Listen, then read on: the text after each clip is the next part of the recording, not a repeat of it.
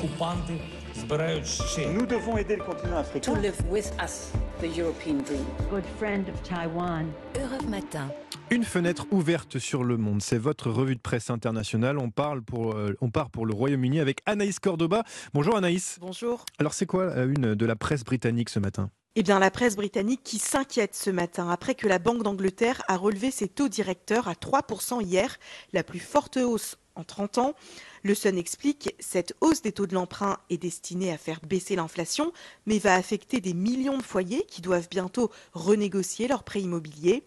Le Télégraphe estime que le marché de l'immobilier va être impacté avec une baisse des ventes de près de 27% prévue en 2023. Toute la presse reprend aussi cette sombre prévision de la banque.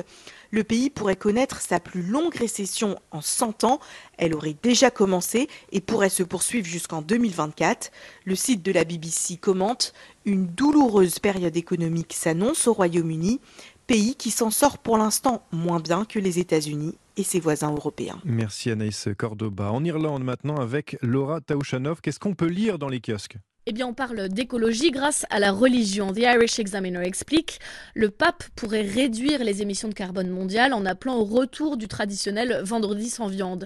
Ça a déjà payé au Pays de Galles et en Angleterre, affirme le quotidien, qui partage une récente étude de l'université de Cambridge, alors qu'environ un quart des catholiques ont arrêté la viande suite à un appel des évêques. Plus de 55 000 tonnes de carbone par an ont été économisées depuis 2011. The Independent donne un exemple très concret, ça fait 82 000 allers-retours Londres-New York en moins par an. Imaginez si les évêques des États-Unis suivaient l'exemple, poursuit le journal.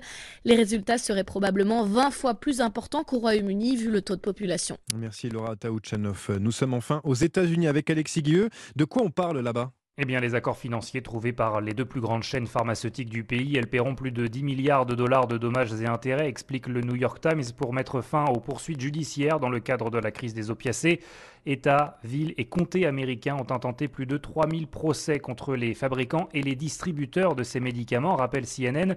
Tous sont accusés d'avoir minimisé les risques de dépendance et d'avoir continué à vendre ces produits sans prendre en compte les signaux d'alerte, aggravant ce qui est aujourd'hui considéré comme une épidémie aux États-Unis. Des centaines de milliers d'Américains sont morts d'overdose ces 20 dernières années, souligne le Washington Post. Le journal estime que ces accords, qui doivent encore être finalisés, vont surtout permettre à ces géants pharmaceutiques d'éviter de nouveaux procès après plusieurs défaites devant la justice ces derniers mois. Merci Alexis Guilleux. 6h54 sur Europe 1. Dans un instant, Dimitri Pavlenko arrive. A tout de suite.